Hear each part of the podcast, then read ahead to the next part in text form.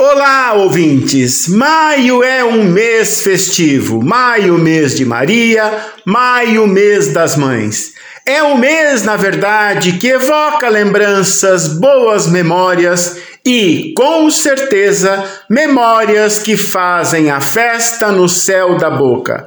São os sabores da mesa brasileira, da receita com sabor de mãe, da receita com sabor de avó, aquela receita dos cadernos de receitas que permanecem na família, se perpetuam na memória e são compartilhados generosamente na mesa brasileira. É a mesa do conforto, é o sabor reconfortante da memória, do carinho compartilhado, da alegria da refeição preparada, antes de tudo, com muito amor e muita reverência. É assim, na verdade, que aqui nos Sabores do Brasil reverenciamos essas receitas de família.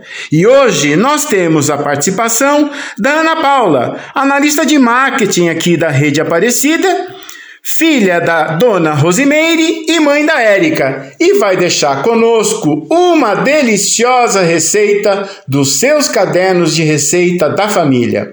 É isso, espero vocês no portal a12.com barra Sabores do Brasil.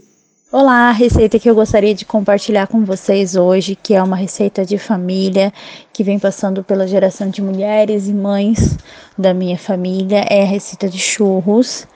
Minha avó já trabalhava com, com, com churros, né? Começou a fazer churros para vender.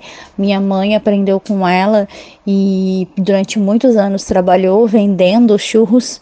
E depois de um tempo eu entrei no ramo junto com ela, aprendi essa receita e fui compartilhando essa receita também com a minha filha.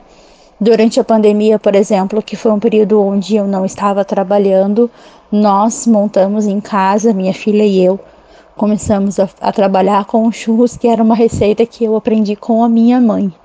Então é uma alegria estar tá podendo partilhar isso com vocês. E é, é, é, gostoso de ver a gente repassando algo de geração em geração. E essa receita, além de ser tradicional dentro da minha família, é muito conhecida por muitas pessoas aqui da cidade Aparecida, porque minha mãe, minha avó trabalhavam vendendo em festas, então muitas pessoas nos conhecem e conhecem essa receita e poder perpetuar isso é muito interessante. A receita vai estar disponível né, no, no portal A12 e eu espero que vocês gostem e compartilhem em família.